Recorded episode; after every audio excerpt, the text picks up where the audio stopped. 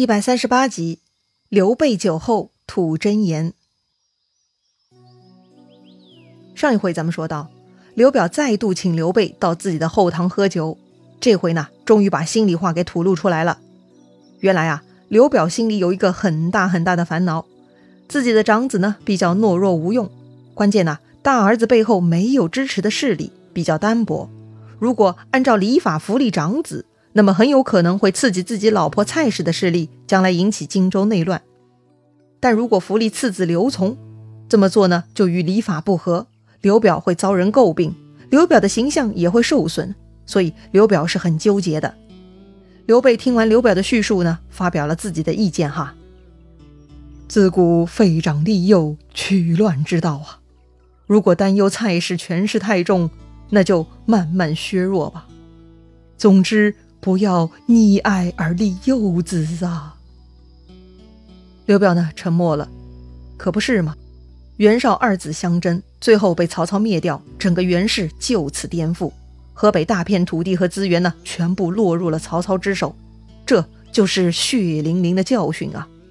如果刘表立嗣之事处理不当，他的荆襄之地也是同样的下场啊！刘备这回说的也算是忠言了。长子虽然不才，但是他继承爵位是名正言顺，有利于安定团结。如果确实刘琦才干不足，找合适的人辅佐他便是了。但如果继承人名不正言不顺，往往会引起更多斗争的借口，让所有本来没有资格的人呐，都可以跳出来加入竞争了。小时候看书哈，也经常想不通，为什么古人那么迂腐，在才能和继承规则中呢，往往偏向后者。然而呢，这恰恰就是政治游戏中很重要的一关了。所有反对势力都盯着这件事情，但凡继承问题上不干净的，一定要遭到炮轰的。所以，如果没有足够的力量呢，就不能轻易玩火。当然，我们也知道哈，历史上呢，不少皇帝都不是名正言顺继承来的。且不论像刘邦、赵匡胤这种开国皇帝哈。就算是属于继承体系内的，像唐太宗李世民啊、明成祖朱棣啊这些，他们都不是第一继承人，却抢到了皇位。但他们呢，有勇有谋，又有手段，才能够坐稳自己抢来的位置。所以呢，像刘表家的老二刘琮，倚仗的母亲蔡家势力，虽然呢比大哥刘琦强，但也是远远排不上号的。所以刘备才会直言劝刘表，不要乱了长幼继承秩序。实在不行，那就慢慢削弱蔡氏的权力嘛。好吧，话是说出口了，但刘备啊，说完就开始后悔了。为啥呀？这个刘备一向小心谨慎，这回参与讨论刘表家事，很不应该呀。所以呢，刘备赶紧起身去上厕所，哈，躲开继续对话的尴尬场面。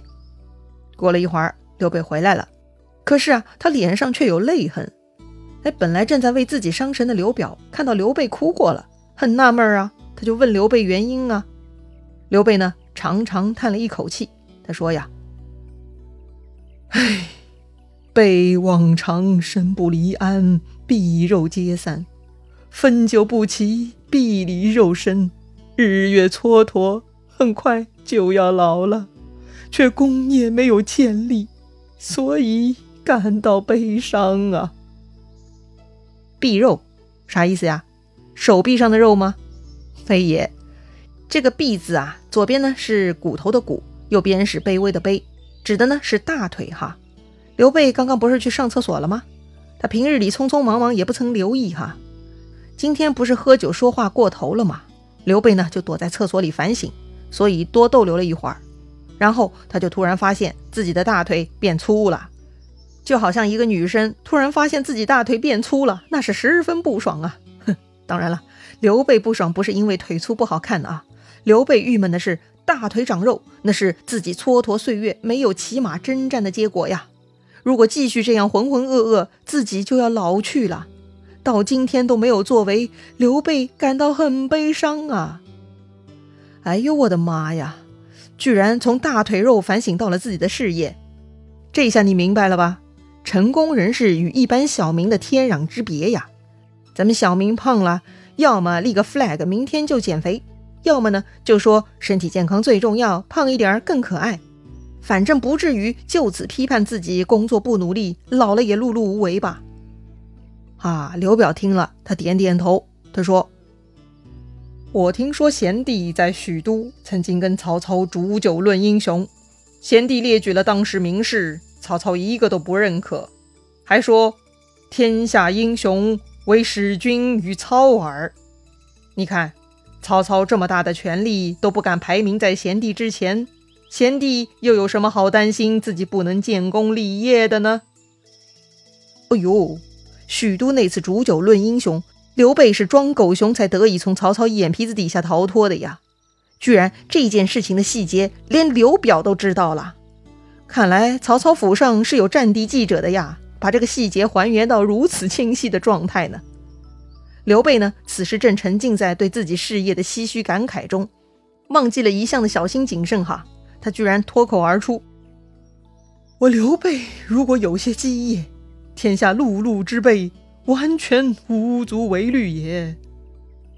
哎呀，刘备居然说出真心话了。没错，比起天下庸庸碌碌继承爵位的那些割据势力，刘备缺的就是家底儿。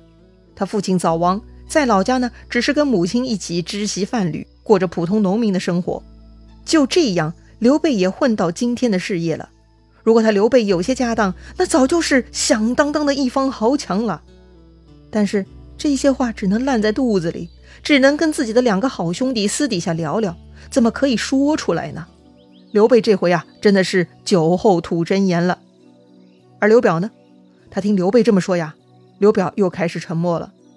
他在回味哈，刘备嘴里说的“天下碌碌之辈”，不会也有我吧？正在这个时候啊，刘备已经发现自己说错话了，于是呢，他假装喝醉了要回去睡觉，匆匆离开了刘表府上。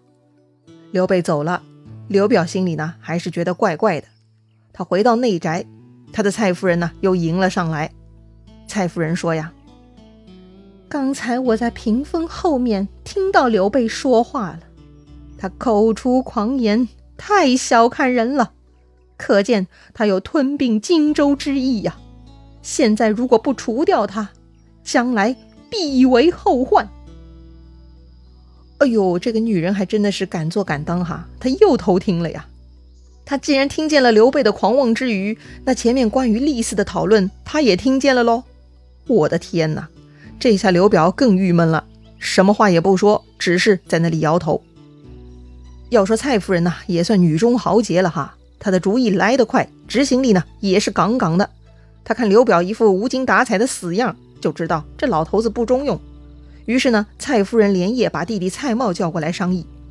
蔡瑁是个狠角色哈，听姐姐一说，就觉得要杀刘备得趁早。刘表如此扭扭捏捏、瞻前顾后，要拿到他的批准再杀人，那黄花菜都凉了。所以呢，蔡瑁的意思是先斩后奏。他准备当晚就去驿馆干掉刘备，事后再报告刘表。蔡夫人很赞同弟弟的主意哈，于是呢，蔡瑁当晚就点上兵要去杀刘备了。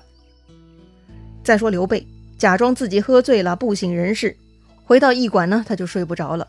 他坐在房里啊，盯着燃烧的蜡烛，一遍遍在回想自己刚刚说的话和当时刘表的反应，努力回忆刘表的眼神、表情和话语，但似乎并没有太多信息。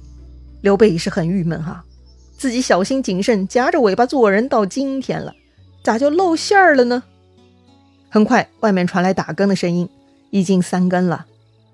哎，不要再想了，想也没用了，反正不该说的话也已经说出去了，实在不行，那就继续奔逃吧。总之啊，今后得更小心了。想到这里呢，刘备就准备睡觉了。但是就在这个时候，突然有人来敲门。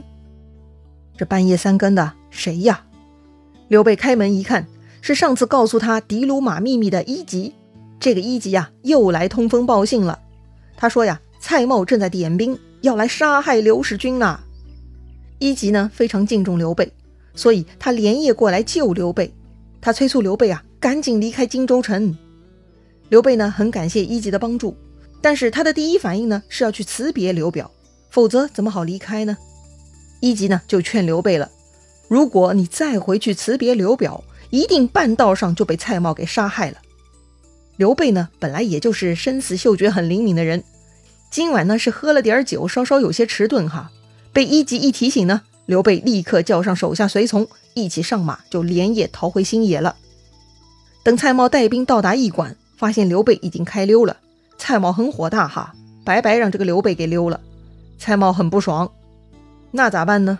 不管怎么说，这刘备劝刘表传位长子刘琦，还劝刘表慢慢削弱蔡家权力，此事已经严重妨碍了他们蔡家的前途。蔡瑁啊，必须要对刘备动手了。于是呢，蔡瑁一计不成，又生二计。他呢，在刘备住的这个房间里头啊，题诗一首，写在墙上。写完以后呢，蔡瑁就去向刘表报告了，说呀，刘备要造反了。他在墙上写了反诗，不辞而别了。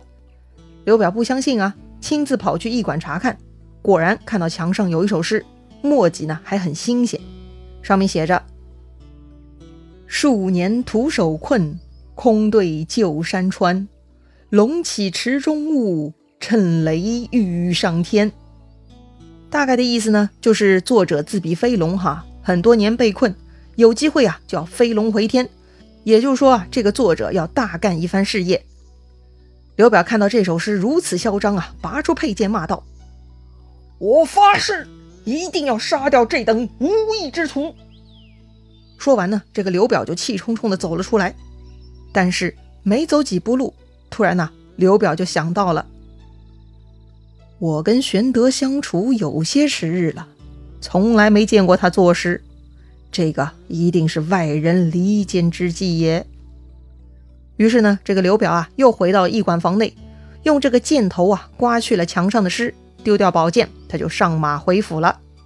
回到府邸呢，蔡瑁又来了，说是军事已点齐，马上可以出发去新野抓刘备了。刘表看了一眼蔡瑁，哈，哼。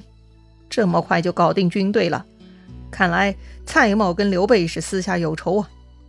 刘表就说了：“不要乱来，此事要慢慢筹谋。”刘表呢不松口，蔡瑁也不敢私自带兵去杀刘备，只好呢放弃了这个计划。